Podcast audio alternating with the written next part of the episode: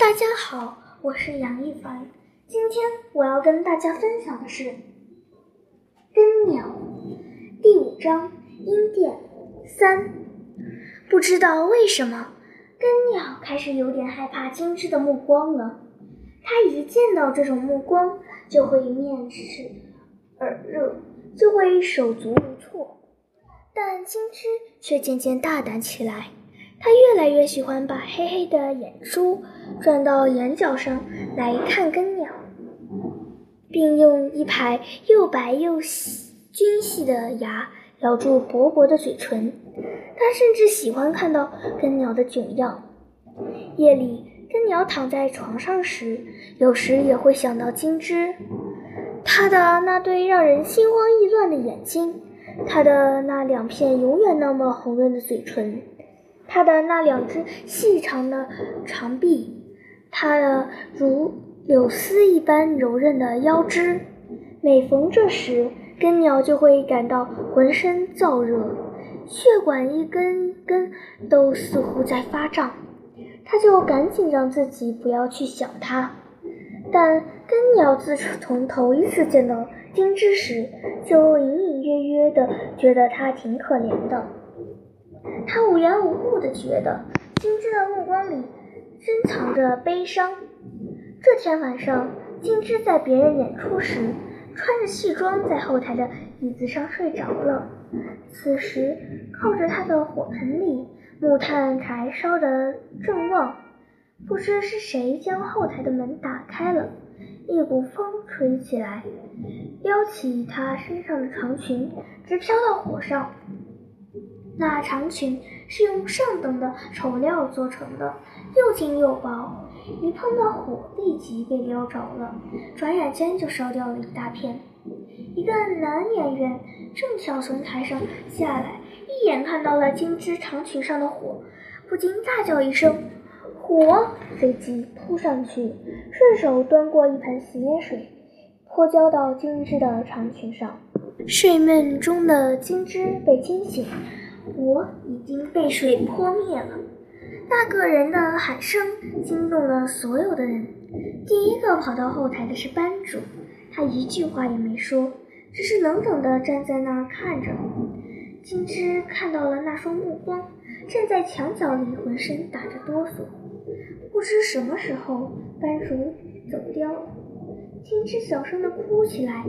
两个比她大的女孩。过来，一边帮她脱掉烧坏的长裙，一边催促她：“快点换另一条裙子，马上就该你上场了。”金枝总是在提心吊胆中的状态扮演着角色的，她的脚步有点混乱，声音有点发颤。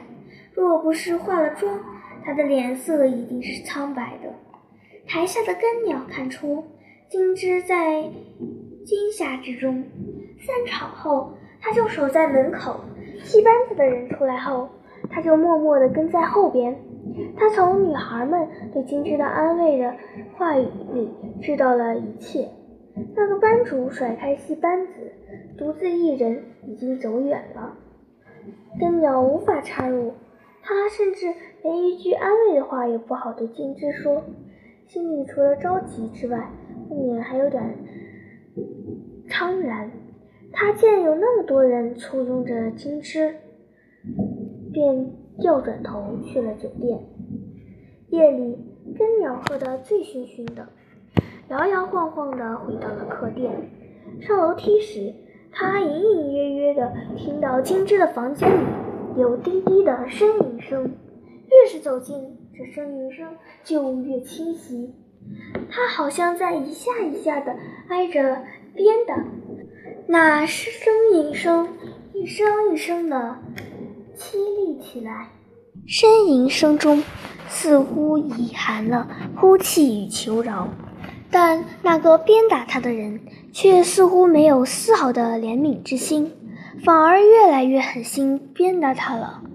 根鸟听着这种揪人心肺的声音，酒先醒了大半，他茫然地在过道上站了一阵之后。吃通吃通的跑到楼下，敲响了女店主的大门。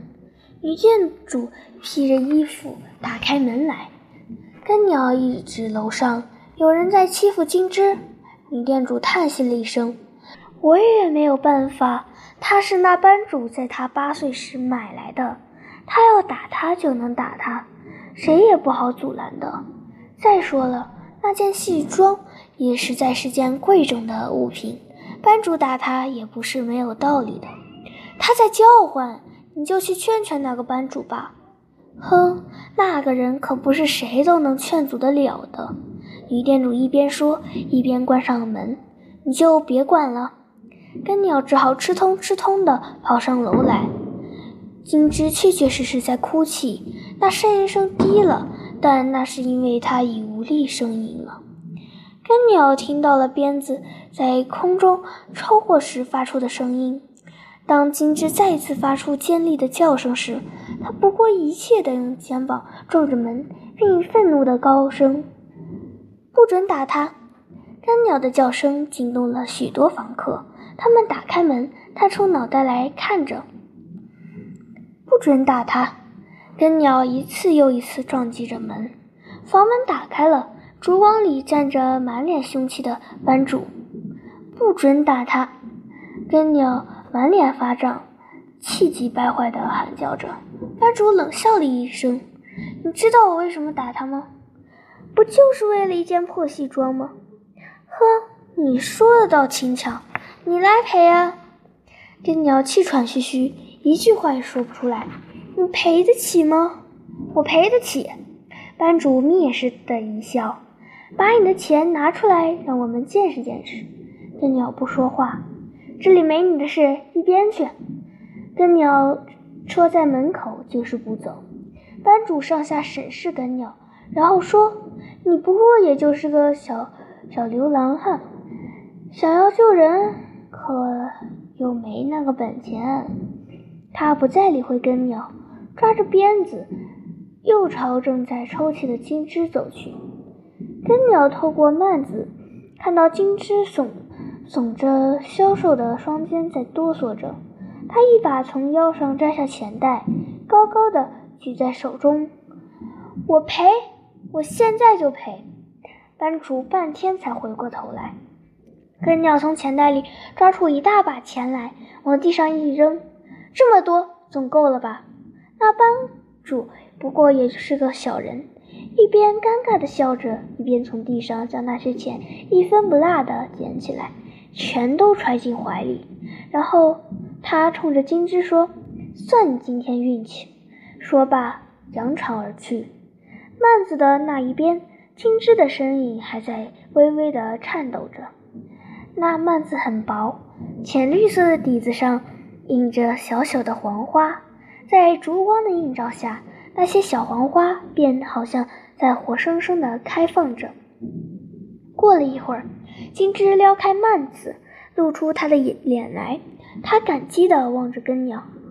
根鸟打算走回自己的房间时，从金枝的眼神里听出一句：“你不进来坐一会儿吗？”根鸟犹豫着，又见金枝用眼神在召唤他：“进来吧。”根鸟走进了屋子。金枝说：“外面风冷。”根鸟就将门关上了。金枝回头往里。边看了一眼，到里边来吧。根鸟摇了摇头，里面有椅子，我就站在外边。金枝将椅子搬到了幔子的这边。根鸟等金枝重新回到幔子的那一边之后，才在椅子上坐下。这间屋子就你一个人住吗？本来有一个姐姐和我一起住的，后来她生病了，不久前她回老家去了，暂且就我一个人住的。天鸟干巴巴地坐在椅子上，不知道说什么。以后不要再去看我的戏了。你不能把钱全花在那儿。你从哪儿来？菊坡，菊坡在哪儿？很远很远。你去哪儿？根鸟不愿道出实情，含糊地说：“我也不知道去哪。早点离开阴殿吧，阴殿不是好地方。你家在哪？我不知道。”烛光静静的亮着。你多大了？君之问。快十八了。可你看上去还像个孩子。你也是。金枝也笑了，人家本来就是十二岁。金枝在幔子的那一边的另一张椅子上也坐下了，他们东一句西一句地说着话，根鸟自然说到了大峡谷。金枝很认真地听着，听完了自然要笑话他。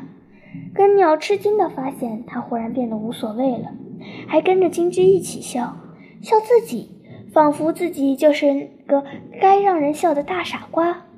金枝就像根鸟讲他小时候的事，他的老家那边到处都是河，他七岁的时候能游过大河了。母亲说，女孩子家。